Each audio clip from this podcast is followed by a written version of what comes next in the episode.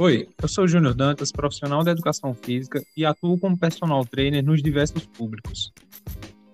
Olá, eu sou o professor André Brito Carvalho e estudo principalmente o treinamento associado à saúde, principalmente na população infantil e na adolescência.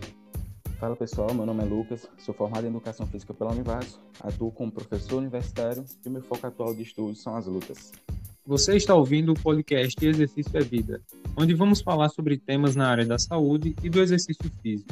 Notícias, dicas, informações, artigos de científicos descomplicados, curiosidades, tudo aquilo que você queria saber, mas não sabia para quem perguntar. Então prepara o cérebro que lá vem conhecimento. E o tema de hoje é Obesidade pode significar saúde? Vamos falar um pouquinho sobre esse tema que, principalmente nos dias de hoje, está muito em voga na mídia e principalmente na, na parte científica, que está surgindo muitos estudos também relacionando a obesidade, a saúde, exercício físico, sedentarismo, está tudo interligado. Principalmente né, é, no âmbito científico, que está surgindo também é, nos temas atuais né, da, do Covid, é, que os impactos que a obesidade traz na, na Covid-19. Né? Pois é, mas é, a obesidade é uma coisa que acho que sempre teve, né? Porém, a, a revolução industrial, é, o acesso à comida e, e a diversos processos de, de, de, produzir essa comida foram é, alterados em relação a épocas anteriores, né? E esse estilo de vida se perpetuou até hoje, cada vez mais evoluindo, cada vez mais é, colocando, industrializando essa comida. Isso é o nosso estilo de vida pós-moderno. Hoje em dia a gente tem uma grande facilidade de achar comida, de trazer a comida para a gente, a gente compra comida mais barato, porém essa é a dita comida suja, né? Porque ela tem junto com essa comida de, de falsa acessibilidade, ela já vem com é, muitos conservantes, é, muitos produtos que são usados que fazem mal à nossa saúde, tanto é, a curto prazo como a longo prazo. Exatamente, e, e exatamente como você falou aí, é, que a gente tem mais facilidade com comidas industrializadas. Se você é, for a um mercado, por exemplo, você vai ver que o preço da comida industrializada, aquela, aquela comida não tão saudável, ela é muito mais em conta do que uma comida saudável. E daí já vai criando um problema. E também tem a questão da, da rapidez com que você pode ter, é, ingerir aquela, aquela, aquele alimento, né? Tanto em produzir industrializados como também os fast foods, que hoje em dia também, entre aspas, estão, estão na moda. É uma coisa fácil, rápida, você consegue ter acesso e, além do mais, é, é muito gostoso, né? Então, é, a, a, olhos grossos é, é, muito atrativo essa, essa venda, por ser barato, por ser rápido e ser muito bom. Então, mesmo além da dieta, da alimentação, muita coisa mudou, principalmente em meios de transporte, a gente está se movimentando menos. Então, antes você via muitas pessoas andando de bicicleta pela cidade, tudo mais, para ir para o trabalho tudo mais. Hoje em dia está tentando voltar essa, esse costume de, de, meios alternativos de transporte, né, por conta da poluição. Mas, infelizmente, esse modo de vida já afetou o nosso sistema como um todo. Também entra nesse quesito a questão do delivery. Né? Então, o, o e-commerce hoje em dia está sendo muito procurado, está sendo muito utilizado e em alguns locais está sendo o principal meio de consumo das pessoas. Então, não tem muito hoje em dia mais aquela procura por meios físicos, a loja física, principalmente por conta do preço, mas também pela variedade que a gente encontra só em ali abrir o celular, procurar no navegador algum produto que a gente queira, e tem centenas de lojas a nosso dispor. Então, isso tudo vai contribuindo para esse surgimento né, de, de um padrão de vida diferente. Bom, então, além disso, é, também as formas de, de, meio de pagamento hoje em dia mudaram, né? Então, tá tudo digital. Hoje você consegue pagar pelo celular, com dois cliques ali, você já paga uma conta, você não precisa estar com dinheiro físico, não precisa ir tanto ao banco, né? E tudo isso vai contribuindo para o contexto geral. E aí a gente trouxe alguns dados aqui importantes, tanto no contexto nacional quanto no contexto mundial, é, nós temos uns dados aqui de 2018, foi uma última pesquisa feita de forma geral, que no Brasil, os últimos 13 anos, de 2006 a 2018, o grau de obesidade aumentou de 67,8%. Então, a maioria da população hoje em dia está acima do peso, cerca de 55,7% da, dos brasileiros. E 20% dos adultos estão obesos. E de 55,7% sobrepesados brasileiros, é, os homens apresentam maiores percentuais, sendo 57,8%. Já as mulheres apresentam é, 53,9%. A gente também tem um dado em relação aos Estados Unidos, né? Que como é um país é, desenvolvido e é referência em algum, alguns contextos sociais, os Estados Unidos é, possuem um número de obesos de cerca de 36,2% da população adulta. Então é um número muito considerável, principalmente pela cultura consumista, né? De, também com esses avanços tecnológicos, a vida fica mais facilitada e pode ocorrer esse aumento da, da obesidade. Claro que várias outras questões é, podem ser vinculadas a, a, isso, né? E até porque a obesidade é, é um, é uma doença multifatorial, então ela não vem só de, de um fator.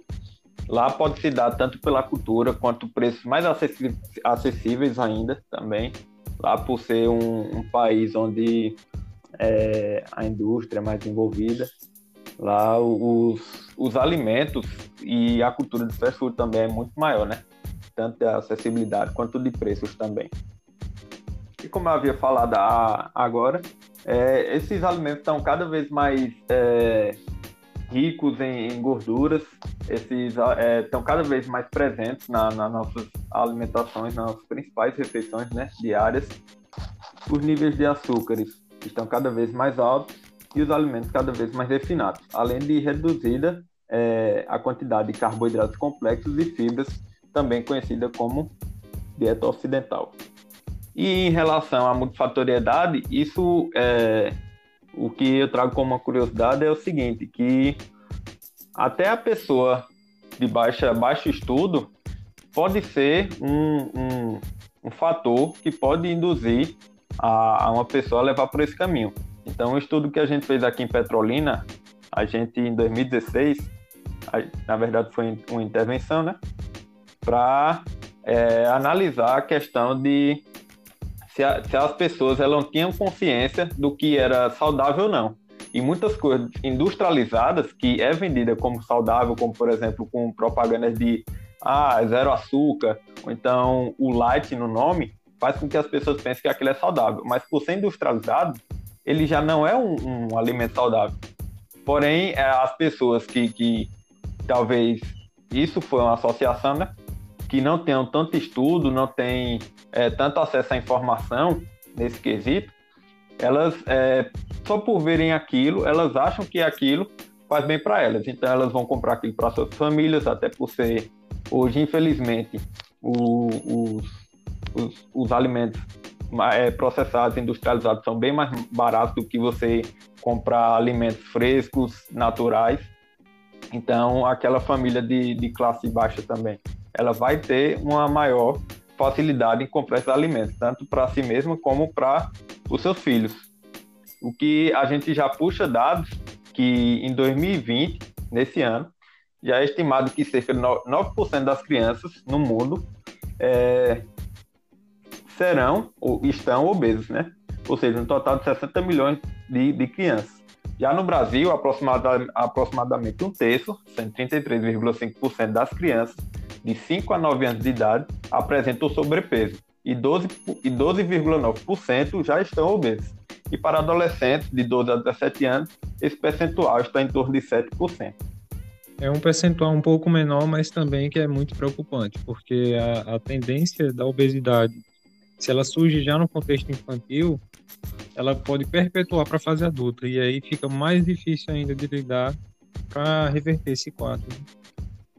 Exatamente. É, e já tem estudos que mostram que, por exemplo, é, além desse quadro de uma criança que tem sobrepeso ou é obesa é, na infância, ela perpetuar assim até a fase adulta, vale também para o exercício físico, que crianças que não são estimuladas a praticar exercícios físicos na, na, na infância, muito provavelmente ela vai ser um adulto também sedentário. Então já junta esses dois fatores que vai com certeza trazer maiores complicações futuras. Exatamente. Tem até um dado de, que fala que 47% da, da população não pratica atividade física suficiente para manter-se saudável. E isso é preocupante, né? Porque é tanto da fase da, da infância como a fase adulta, como você acabou de falar. E um outro fator é, associado a essa doença são as pessoas que sentem ansiedade ou até mesmo estresse e acabam descontando na alimentação, né? É, comendo muita besteira, aquela, aquela alimentação que vai dar, entre aspas, prazer é, para ela naquela situação, um relaxamento para ela. Então, já que a gente falou um pouco mais sobre esse contexto geral da obesidade, vou mostrar aqui um contraponto. Né? Então, assim, qual o benefício real de você ter um peso saudável para a sua saúde? Porque se fala muito de se manter um peso ideal, um peso adequado, é, mas isso vai muito além só do número, só da estética, vai muito além disso. É, a gente tem alguns pontos importantes aqui que, por exemplo, se a gente conseguir reduzir de 5 a 10 quilos nas mulheres com obesidade e comorbidades relacionadas, por exemplo, diabetes, hipertensão, só essa redução já diminui o risco de morte, infarto e câncer, além de diabetes, né, do surgimento da diabetes, caso ela não tenha. Então isso já é muito importante, porque essa redução ela não precisa ser imediata. Muita gente pensa que para reduzir o peso precisa perder 10 quilos em uma semana, mas não, é redução a longo prazo que vai dentro de um plano alimentar, dentro de um plano de exercícios, tem todo um contexto para isso. 5% a menos do peso já pode ser benéfico para a saúde. Então, se a pessoa procurar um profissional adequado, que faça uma avaliação física, que faça uma avaliação nessa pessoa para saber exatamente quanto é esse percentual, o quanto ela pode reduzir para entrar no peso ideal, já, já é um começo. E esses mesmos 5% a menos no peso já pode melhorar a sensibilidade à insulina em vários órgãos, além da, de melhorar a função das células beta. Então, assim, trazendo simplificadamente qual é o funcionamento dessa célula beta, porque ela é importante, né? Elas, elas são re responsáveis por sintetizar e secretar a insulina, que regula os níveis de glicose no sangue. Então, quanto mais glicose no sangue, você é mais propenso a ter, desenvolver diabetes. Geralmente, pessoas que têm pré-diabetes já têm esse quadro iniciando né? Então, essa redução do peso já pode favorecer essa melhora da saúde. E nesse contexto de pré-diabetes, é, quando a gente pega um indivíduo que ele tem esse quadro, é identificado por um médico, já tem o um diagnóstico certo, para cada quilo de massa perdida, existe uma redução de 16% no risco de progressão até diabetes. Então, além dessa pessoa melhorar sua saúde no contexto geral, ela pode evitar que venha surgir um problema maior, que é a diabetes em si. Isso é um fato também que é, talvez ainda não seja tão difundido ou conhecido, é que, por exemplo, para diabéticos e pré-diabéticos, né, o exercício físico ele é muito benéfico, porque eu estava lembrando aqui que tem um amigo meu que ele é, adquiriu o, a, a diabetes no, com 12 anos de idade e ainda naquele tempo, isso claramente foi há, há 12 anos atrás, mas naquele tempo ainda se tinha é, a, a noção de que por ser diabético ele não poderia praticar exercício físico porque ele ia passar mal, porque ele não deveria fazer aquilo, poderia piorar. Então, é, tanto é que quando ele começou a, a ir para academia, ele, eu perguntei para ele, e isso porque era o, o que eu via que era, oxi, e você vai fazer exercício físico, vai, vai fazer musculação, você vai passar mal, não, não vai fazer mal, não. E ele falou, não, pelo contrário, ele já tinha ido atrás, já tinha é, se informado, e ele falou, não, pelo contrário, ele vai, é, exercício físico vai me ajudar a, a controlar os meus índices glicêmicos. Falando ainda nesse contexto da melhora da saúde com a perda de peso, é, em relação também à hipertensão, que também é um quadro muito importante que está sendo lidado hoje em dia, a pressão sistólica ela pode ser reduzida em torno de 1 milímetro de mercúrio por quilograma perdido. Então, geralmente, as pessoas que têm uma pressão mais alta, 15 por 8, 16 por 8, que a gente, falando em termos comuns aqui, essa redução de um milímetro de mercúrio na pressão sistólica já é um avanço muito importante no controle dessa hipertensão, caso a pessoa possua. E isso vai muito além só desse, desse fator de doença e, e morbidade, né? Então, esse panorama geral traz também uma melhora da qualidade de vida geral para as pessoas, né? Então, além disso tudo, a gente tem dados muito importantes mostrando que há uma redução significativa em scores de depressão, então aquelas pessoas que podem estar iniciando um quadro depressivo se beneficiam dessa perda de peso, isso é fisiológico, além do aumento da autoestima em si. Vale ressaltar que essas dietas malucas, né, que o pessoal coloca de ah, perder 10 quilos em uma semana, duas semanas, é, não é emagrecer de forma saudável. E isso vai acabar prejudicando ainda mais a sua saúde em relação ao seu peso, porque você perder tanto peso assim em tão pouco tempo, é, vai acabar que você volte a ganhar esse peso ou até mais a mais que esse peso que você perdeu. Então isso é alarmante. E já que você tocou nessa questão, acho que é importante é, acrescentar também que emagrecer e perder peso e emagrecer saudável são coisas diferentes, né? Então muitas pessoas vinham para mim é, falando, ei, como é que eu faço para perder peso? E geralmente eu soltava alguma brincadeira relacionada a perder peso não quer dizer você perder gordura. Perder peso é você pode perder peso perdendo é, quantidade de massa muscular, perdendo gordura, perdendo a água do seu corpo. Quando você, por exemplo, é, isso acontece se você faz um treino, é, um aeróbico ou um funcional, ou um HIIT, seja o que for, de alta intensidade, que você sua muito, você pode ver que você se pesar antes e depois vai ter uma diferença de pelo menos uns 600 gramas ali, ah, no seu peso. Porque você perdeu muito, é, você suou muito e você perdeu água. Você está liberando água do seu corpo. Então isso é perder peso. Só que aquilo vai voltar depois. Então você é, tem que pensar, perder peso é, não é somente é, ou, ou, melhor, emagrecer não é somente perder peso, e ainda mais emagrecer saudável. Emagrecer saudável é quando você tem todo o controle de, de suas taxas, de, de quantidade de gordura, quantidade de músculo, e tudo aquilo é calculado, é planejado. Você não vai perder sem, é, sem saber o que está fazendo. Então, geralmente, isso acontece quando você vai para uma academia, que é, você passa por uma avaliação, é, alguém lhe acompanha, e é, aquele profissional vai estar responsável por pre, é, prescrever um treino, pensando em quanto tempo você vai perder, como você vai perder, é, vai, ou melhor, vai alterar esse peso, né? Porque talvez você também pode perder é, gordura e ganhar músculo, então você não vai diferenciar tanto no peso.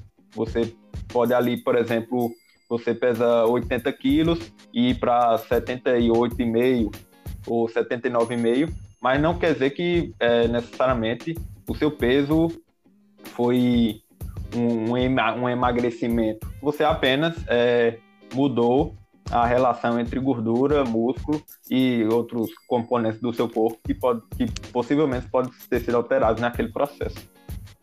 Exatamente. E quando se fala muito em perder, é, está focando apenas no número, né? Em baixar aquele número que a pessoa vê quando sobe na balança. E não se deve pensar apenas nisso.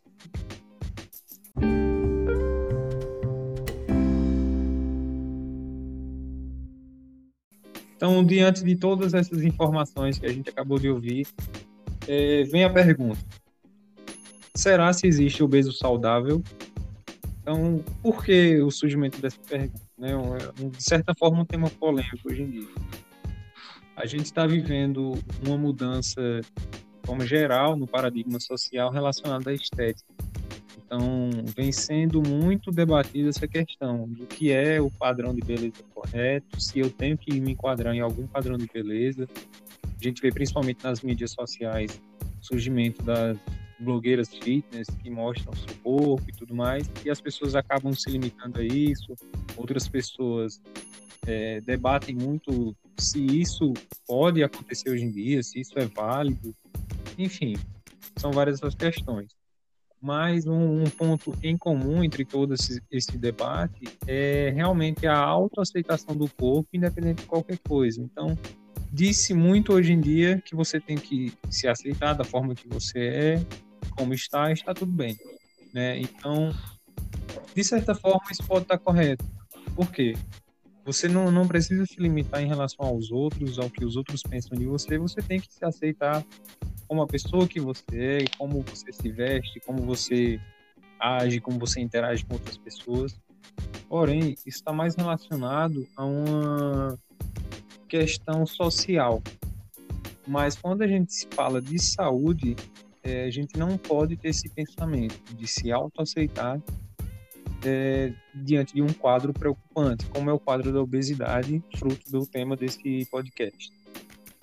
Então, nesse tema ainda, a gente encontra novos padrões de beleza, principalmente é, quando se fala de modelos, né, que hoje em dia é muito comum se ver as modelos plus size, né, e isso remete a uma questão é, social, uma questão cultural, e a gente vai falar aqui um outro lado da moeda, que é o lado da saúde. Então, retomando essa pergunta, será que existe obeso saudável?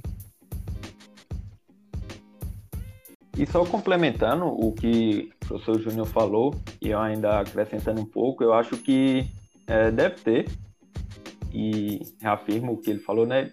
Deve ter autoaceitação, porém, eu acredito que não se deve parar por aí. O professor Júnior abordou que sim, você deve aceitar seu corpo como é, não deve ter receio de algo em relação a ele por causa de quem está ao seu redor, de uma sociedade. É, mas, porém, eu acredito que quando a gente vai para a ciência, a gente vê que o, o, buraco é mais embaixo. Então, é um assunto mais é, profundo do que aparenta ser. Hoje a gente vê a principal discussão é, é sobre essa questão do, sobre a saúde versus a estética. Quando é que um interfere no outro é, de forma positiva ou negativa e até que ponto a aceitação do sobrepeso e obesidade esteticamente pode ser tolerada em relação à saúde. Então, o que a gente ouve muito é o argumento de que estou acima do peso, é, sou obeso, porém é, minhas taxas são, estão normais. Porém, a gente é, vai apresentar algum, um, alguns estudos, mas adiantando que é, a obesidade ela não influencia somente nessas taxas, entre aspas. A, ela traz outros riscos, e físicos também, e tanto de médio como a longo prazo, seja geneticamente ou culturalmente. Bom, então antes de, de trazermos os estudos e, a, e abordar o que, quais são os achados na ciência, Antes vamos definir a obesidade de acordo com, com a, a ciência, certo? E isso pode afetar tanto é, em questões em relação às suas taxas entre as normais, quanto a sua integridade física também. Isso a médio e a longo prazo. E outro fator também que eu não vejo ser tão difundido, pelo menos popularmente, é que pais que são sobrepesados ou obesos, ele vai passar aquilo para o filho dele de alguma forma. Então, a obesidade é definida primordialmente através do IMC, que é o Índice de Massa Corporal. Acredito que muita gente já deva ter ouvido falar. Então, o que é esse IMC? Ele é um cálculo feito é, dividindo o seu peso pelo o quadrado da sua altura, certo? E ele vai dar um valor. Então, atu atualmente, ele é classificado como é, abaixo de 18. É, você está abaixo do, do peso do peso normal, né? É, entre 18 e 25, você está no peso normal. É, entre 26 e, e, e 30, você está sobrepesado. De 30 a 35, na verdade, a partir de 30, você já é considerado obeso. Porém, a obesidade ela ainda é dividida em três graus, certo? De 30 a 35, você é grau 1. É, passando de 35 até os 40, você é grau 2 e acima de 40 você é grau 3. Isso é, é a definição pelo IMC. Porém, a obesidade pode ser definida também por meio da circunferência de cintura. Então, mulheres que apresentam a circunferência de cintura maior que 88 centímetros, ela já pode ser considerada, e para homens esse valor é de 102 centímetros.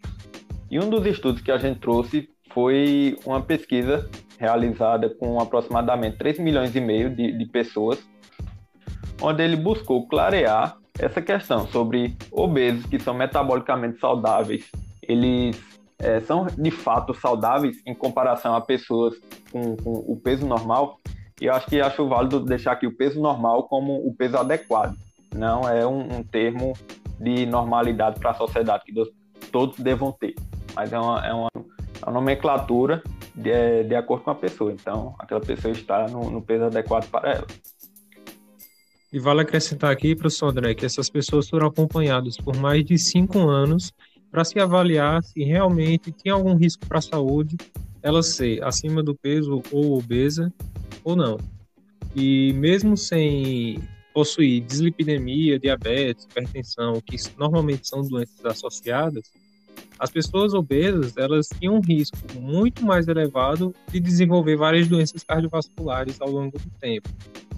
E como um dos resultados, esse estudo achou que, quando comparado pessoas com peso normal, sem comorbidades, com obesos, é, sem comorbidades, eles viram que os obesos tinham 40 49% maior risco para doença coronariana, 7% maior risco para doença cerebro, cerebrovascular e 96% é, de risco aumentado para insuficiência cardíaca. Isso independente da idade, do sexo ou, dos hábitos, ou, do, ou de hábitos como isolamento social e tabagismo. Isso já é, clareia um pouco quanto à nossa pergunta, né? Será que uma pessoa é, obesa ela é realmente saudável, por mais que, que ela tenha as taxas normais? Então a gente vê que as taxas é, metabólicas elas não querem dizer que você é realmente saudável, né? Tá aí o estudo que mostra isso pra gente. Então, realmente, como o Lucas acrescentou, não é algo que você deva levar como regra absoluta. Então, se você vai lá no médico, faz o exame de sangue, vê que está normal ali, HDL, LDL, e você é obeso, não quer dizer que você é, está livre de qualquer coisa, qualquer coisa relacionada à saúde. Porque por mais que você hoje possa estar assim, você tem mais risco para o desenvolvimento futuro de outras doenças mais complicadas, por assim dizer.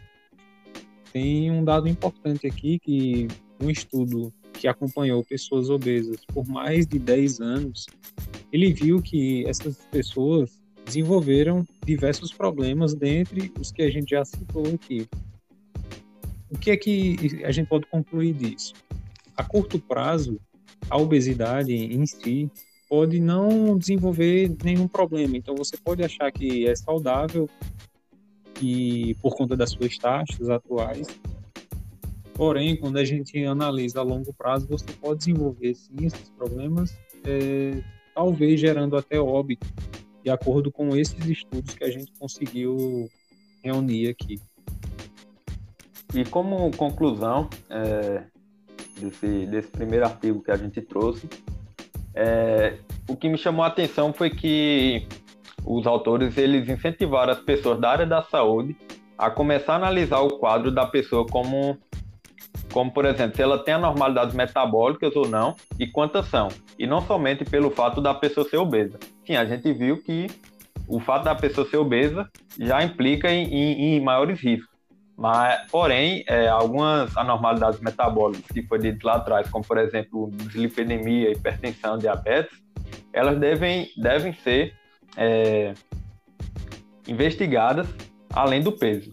Até porque, e isso é um, é um ponto que ele traz, que uma pessoa com peso normal, ela pode, tendo essa, essas anomalias metabólicas, ela pode apresentar riscos tanto quanto essas pessoas obesas. Então, se você for classificar somente pelo peso, essas pessoas ditas peso normal, elas passarão desapercebidas e poderão é, demorar um, um, tempo maior para até descobrir essa doença. Então, isso é um ponto que ele traz que eu achei bem interessante. Além de que, é, uma das limitações desse estudo, porém não tira o mérito dele, né, é de que é, todas as pessoas foram avaliadas. Na verdade, o estudo foi conduzido é, levando em consideração o IMC. E o IMC é importante ressaltar que ele somente diz o índice de massa corporal. Porém, é, ele não é tão específico. Em que sentido? Por exemplo, uma pessoa que é grande e forte, tem muita massa muscular, ela vai apresentar um IMC alto. Mas isso não quer dizer que ela esteja com excesso de gordura no corpo. Então, essa é uma limitação do IMC, certo?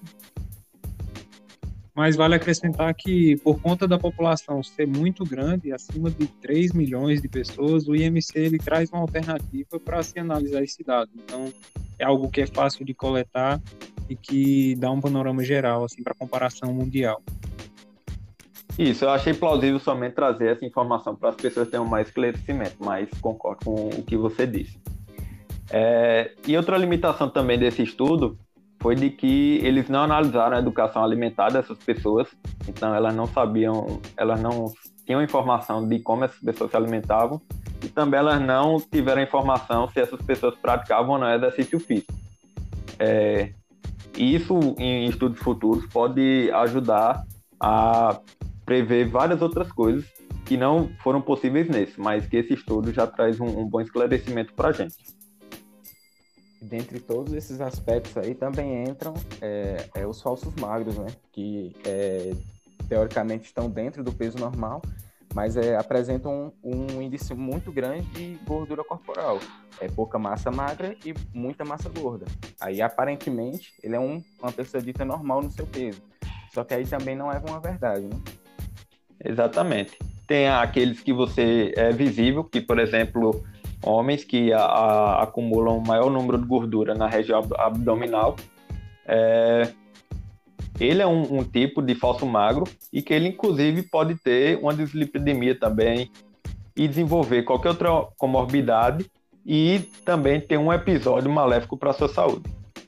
Exatamente. Então, não se deve pegar somente o peso como um padrão, né? Sempre que tiver uma oportunidade ou chance, ver suas taxas metabólicas, é, seu percentual de gordura, para ver exatamente como está a sua saúde. Então, com todos esses dados que, que temos aqui, que trazemos aqui da ciência, a ciência afirma que a obesidade é sim uma doença, onde ela afeta quase todos os aspectos da função, é, das funções de fisiologia humana, ou seja, todo o corpo ele pode ser afetado pela, pela obesidade. Né? Além disso, ela está ligada a problemas ortopédicos, asmas, apneia do sono, doenças renais, dor lombar, entre outras implicações. E é um erro classificar uma pessoa obesa como saudável apenas é, pela ausência de, de, de, fatores de risco como doença cardiovascular. É, como eu acabei de falar, vou até repetir o que eu disse, que existem outros, outros fatores, outras implicações que podem é, está associado à obesidade, não só é, cardiovasculares. Fazendo adendo aqui sobre o sobrepeso, ele pode evoluir rapidamente para o surgimento da obesidade. Então, é, deve-se prevenir esse ganho de peso para essa evolução não acontecer, porque as estratégias são mais fáceis de controlar quando se está é, no sobrepeso. Quando se passa para a obesidade, acaba sendo um pouquinho mais difícil controlar a saúde da pessoa. Então, quanto antes você cuidar da sua saúde, cuidar da sua alimentação, melhor vai ser para é, ter uma vida saudável.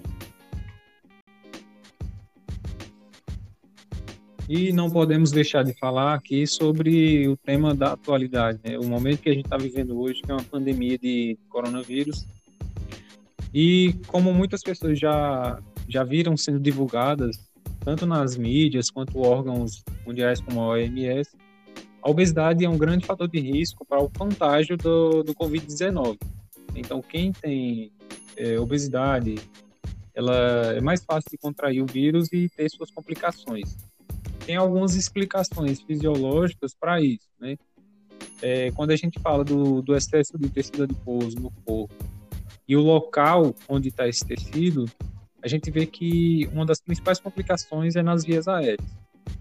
Geralmente, quem tem obesidade vai depender de, de cada pessoa, logicamente, mas normalmente a distribuição da gordura no tórax e ao redor das vias aéreas pode atrapalhar na funcionalidade do pulmão. E além disso, pesquisas já mostraram que o vírus da Covid é mais suscetível a se ligar no tecido adiposo, complicando ainda mais essa situação do pulmão. Ainda, a recuperação da, das síndromes virais para quem tem obesidade é um pouco mais demorada, principalmente por causa desse contexto, né, da distribuição da gordura. E ainda existe o fator da trombose, né, que é a Covid ela auxilia no, no, na tromboembolismo venoso, que é exatamente a obstrução das veias, onde se passa o sangue ali com oxigênio para oxigenar todo o corpo, né? Que é agravado com a obesidade, porque a obesidade já, já a, acaba fazendo o tromboembolismo. E a COVID acaba ajudando a aumentar é, esse risco para a trombose, né? E essa trombose ela pode é, trazer respostas metabólicas prejudiciais para a saúde da pessoa. E ainda em relação ao Covid, nós trouxemos alguns estudos. Então esse estudo ele investigou a necessidade de pessoas obesas de usarem a ventilação mecânica e eles viram que tem uma associação entre o nível de obesidade e essa necessidade, certo? Isso é, nos leva a pensar que a obesidade ela causa maiores complicações para quem está com Covid, porque quando você já vai para já, já necessita da, da, ventilação mecânica invasiva, isso quer dizer, isso mostra que está é, tá tendo um agravamento da doença, certo? Além disso, esse, esse grupo que foi internado pelo Covid é, foi comparado com outro grupo que também tinha uma, uma síndrome respiratória, porém não era o, o Covid, e eles viram que é, as pessoas que, que eram que estavam no grupo internado pelo Covid eram majoritariamente é, sobrepesados e obesos, grau 1 e grau 2. Já no outro grupo de pessoas que também tinham a síndrome respiratória, porém não foi por causa do Covid, e foram hospitalizadas, é, eram formadas majoritariamente por pessoas eutróficas, que eram pessoas com o peso adequado, né?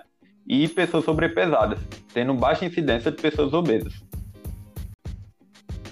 Além disso, outro estudo feito em Nova York é, buscou, buscou investigar é, fatores associados com hospitalização e níveis críticos de 4.103 pacientes que foram internados pelo Covid.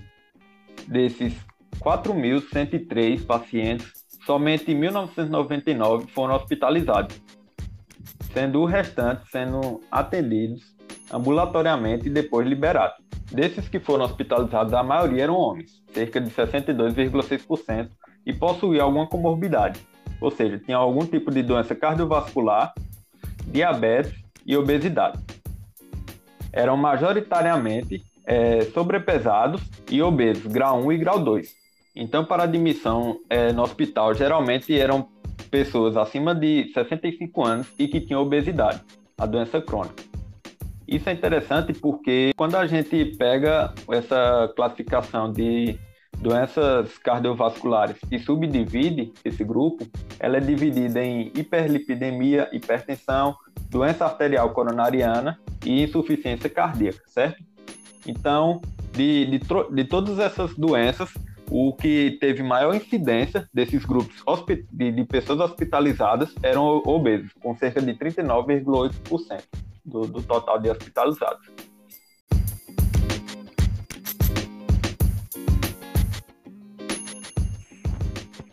E com isso vemos que a ciência aborda muito bem é, as consequências da obesidade na vida da pessoa.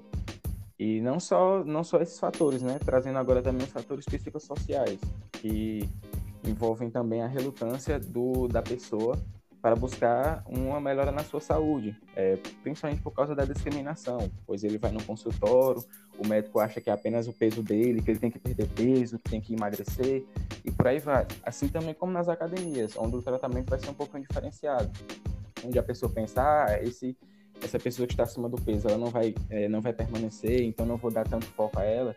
E não deveria ser assim, né? É, trazendo também a, a, questão da diferença do tratamento, porque querendo ou não, a pessoa obesa, sobrepesada, ela sofre um pouquinho de, de discriminação é, em qualquer ambiente que ela vá, é, em, em questão de alimentação, de exercício físico, de tratamento de saúde.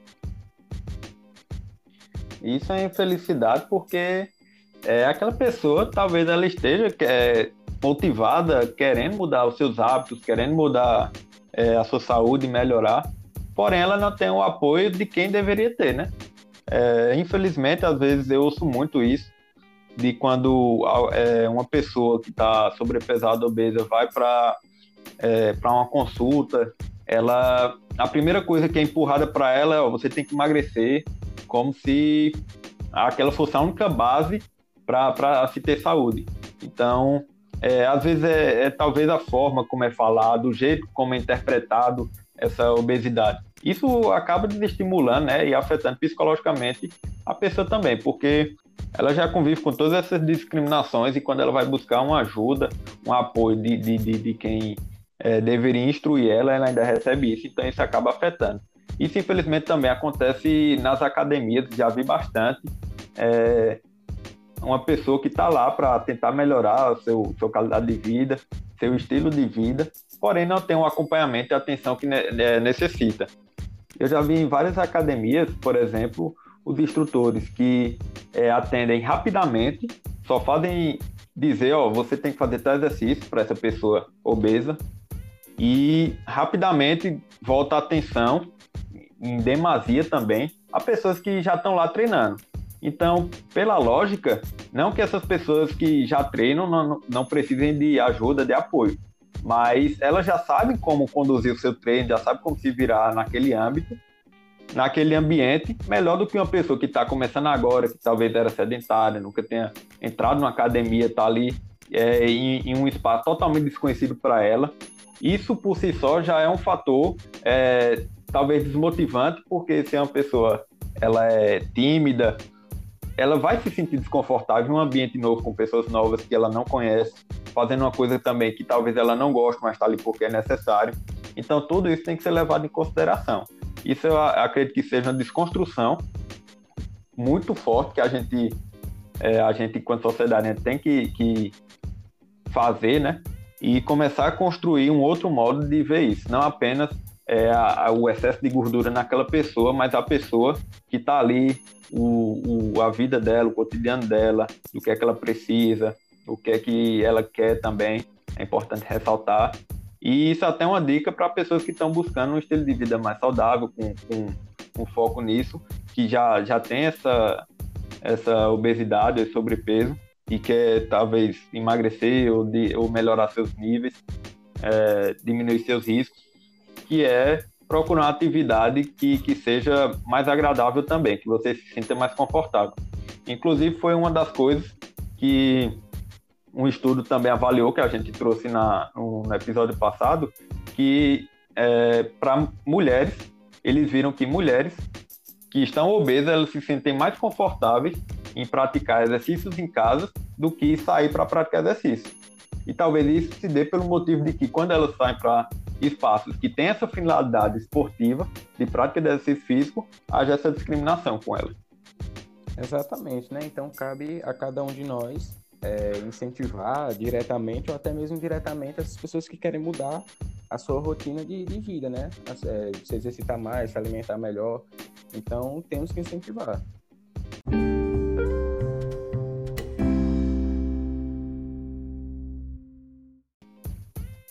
E aí entra algumas soluções, né? A gente pode acrescentar aqui para que tanto a pessoa que possui obesidade, que está acima do peso, mas pessoas que estão ao redor, familiares, que podem ajudar no, no tratamento, no, no controle é, dessa condição, é, de forma que venha ajudar não somente a pessoa agora, mas que o futuro dessa pessoa venha, venha ser afetado de forma positiva. Então, o que a gente precisa e que também vem sendo muito falado é de uma abordagem multifatorial. Então, como já foi bem falado pelos colegas, a obesidade não se resume só ao peso. Então, você tem que levar em consideração a alimentação, com a redução do consumo calórico, uma melhor escolha de alimentos, evitar alimentos processados, preferir a alimentação mais natural. Também tem que ter a inserção do exercício na rotina dessa pessoa, aumentar o nível de atividade física diária não somente na academia, não somente no parque, mas no dia a dia, caminhar mais, movimentar mais. Como a gente falou no episódio anterior, os níveis de atividade física têm diminuído bastante. Então, para esse público é mais importante ainda. Também tem que ser levado em conta fatores psicológicos. Então, o acompanhamento terapêutico de pessoas que têm obesidade pode ajudar muito no controle dessa condição. Além disso tudo, é, o, a pessoa com obesidade tem que estar tá ciente frequentemente em relação às taxas metabólicas, né, que são relacionadas ao risco de desenvolvimento de outras doenças, como hipertensão, diabetes. Como eu falei no começo da, do podcast, não é que você tenha a, a taxa sanguínea normal hoje que você não possa mudar amanhã. Então tem que estar sempre vigiando essa, essa questão. E nesse contexto, alguns países têm adotado algumas medidas no combate realmente à obesidade e sobrepeso, porque é realmente é, é uma questão muito importante do âmbito socioeconômico também. É, por, a gente tem o exemplo do Reino Unido, que recentemente teve uma campanha de redução ao incentivo de, de fast food. Aquela comida que você vai no, no restaurante, no drive-thru, é, é, que geralmente é uma alimentação industrializada, né? E além da própria alimentação ser é, é ruim para o organismo, a gente ainda tem muita campanha publicitária do tipo promocional. Por exemplo, compre um e leve dois. Então, além da pessoa se sujeitar a isso, ela tem maior facilidade ao consumo de alimentação industrial. Em adendo, é, essas grandes empresas também, né, de deliveries, que sempre estão oferecendo descontos e possibilidades de facilitar a sua compra, né? Então, sempre tem desconto de entrega grátis, ou então 50% de desconto. Isso faz com que é, a pessoa sempre se sinta motivada a não perder aquela chance. Eles oferecem como se fosse uma chance única, sempre que aquilo é frequente, é recorrente. Mas só que é, sempre é imposta como se fosse, ó, compra agora ou você não vai ter mais a possibilidade de comprar. Então, é, as pessoas acabam consumindo mais também por causa disso. Exatamente, porque é, querendo ou não, quando você vê um desconto, você acaba se sentindo atraído em relação àquilo, né? Em relação à roupa, alimentação, tudo. Então, quando a pessoa vê um desconto, 30%, 40%, é, entrega grátis, você acaba se sentindo atraído, eita, vou comprar porque tá barato, vou pagar menos, vai ser mais prático, vai, é, a, a, o alimento vai ser entregue em minha residência. Então, nenhum trabalho de ir buscar, a gente tá tendo mais, entendeu? E isso acaba agravando, porque a pessoa está ali no sofá, pediu, pagou, só levanta para pegar ali na porta voltou a comer. Uma alimentação não saudável. E ainda mais nessa época de pandemia, né, que estamos vivendo, onde grande parte da, das pessoas estão em casa, é, algumas não não se sentem confortáveis, e é o meu caso, eu me, me incluo nisso, de fazer exercício em casa. Então, é altamente desconfortável para mim, embora é, frequentemente eu esteja tentando é, plantar uma rotina de exercício, mas é difícil. Para quem não, não tenha não se sente bem e não tem aquela já não já não tinha essa rotina antes, é um pouco mais complicado. E somando a esse contexto comportamental, cultural, é, dependendo do caso, né, cada pessoa é diferente, mas também tem que ser avaliado o uso de fármacos, é, o procedimento cirúrgicos, como por exemplo cirurgia bariátrica, dependendo do caso, a pessoa com obesidade deve procurar um médico e saber se é necessário realmente fazer esses procedimentos mais rigorosos, né? E finalizando aqui o nosso podcast, a gente tem algumas recomendações. Primeiro, a pessoa com obesidade tem que buscar uma aderência à mudança de vida a longo prazo. Então, de nada adianta aquelas medidas emergenciais de perda de peso em curto prazo, por exemplo, perder 20 quilos em duas semanas, e realmente é muito comum hoje em dia. É muito comum, só que do ponto de vista da saúde é prejudicial. Inclusive, a pessoa que perde peso em curto prazo de forma grande, assim, ela tende a recuperar esse peso é, rapidamente. Então, só acrescentando, é, também a gente tem que levar em consideração que perder peso e manter o peso reduzido são processos completamente diferentes. E por isso a gente tem que adotar estratégias diferentes. Então, sempre estar tá avaliando. Como eu falei anteriormente, a gente tem sempre que estar tá controlando, sempre consultando o médico, consultando o profissional da educação física, consultando o nutricionista para ir auxiliando nesse processo de, de perda de peso e controle. É, também a pessoa com obesidade ela tem que tratar não somente o excesso de peso e as taxas, né, como normalmente a gente vê no dia a dia, mas tem alguns problemas que a gente vê no contexto da pessoa obesa que pode surgir no seu corpo. São manifestações sintomáticas que ela tem que cuidar também. Então, por exemplo, uma pessoa com excesso de peso ela pode ter um maior surgimento de dor articular, dor no joelho, dor na coluna, ela pode ter dificuldade para dormir, Pode ter também uma presença grande de estresse, tá? Depender do, da rotina de vida diária. Então, esses fatores também têm que ser levados em consideração no manejo da obesidade. E por fim, é, ainda recomendamos um documentário que ele está disponível no YouTube, um documentário muito bom que se chama Muito Além do Peso. Então é um documentário que ele traz é, a obesidade como a, a temática e ele aborda mostrando principalmente como a indústria alimentícia ela influencia e induzir a compra de seus produtos, principalmente para crianças, onde em uma, uma das estratégias dela é atribuir aquela comida industrializada a desenhos animados e ser um atrativo para crianças. Eu recomendo bastante, eu particularmente já assisti umas três ou quatro vezes, e cada vez mais que eu assisto, eu consigo é, aprender uma nova coisa que eu não tinha aprendido antes. Então, recomendo muito, espero que vocês também gostem. E bom, foi isso. Eu acho que a, a, obesidade é um assunto sempre, por muito tempo pelo menos, ainda vai estar em alta. É um dos assuntos bastante estudados ainda, tanto na medicina, nutrição, nas áreas da saúde. E a gente trouxe um pouco de esclarecimento para vocês. Espero que vocês tenham gostado, espero que tenha ajudado vocês a conscientizar e se manter sempre em busca de uma qualidade de vida melhor. Então é isso. Se você gostou, indique esse podcast para outras pessoas que possam interessar. Comenta aqui na plataforma Enco, onde esse podcast está hospedado. Você tem a opção, se você baixar o aplicativo, tem uma opção lá para você comentar, colocar dúvidas, o que você quiser, pode digitar. E também você pode mandar mensagem individual para a gente, em forma de áudio, que a gente responde também. É, divulga esse podcast nas redes sociais, no Instagram, porque mais pessoas podem se beneficiar desse conteúdo. E se você quer receber novidades sobre esse tema, sobre o tema do exercício, da saúde, favorita o podcast aqui no, na plataforma Anchor, que você vai receber notificações toda vez que um novo episódio surgir. Então, se você quer receber mais conteúdos como esse de forma diferenciada, siga lá nos nossos perfis do Instagram. Meu perfil é jrdantas.personal. O meu perfil é prof.lucasdelima. E lá você pode encontrar diferentes conteúdos e também tirar suas dúvidas por meio do direct. Então é isso e até o próximo episódio.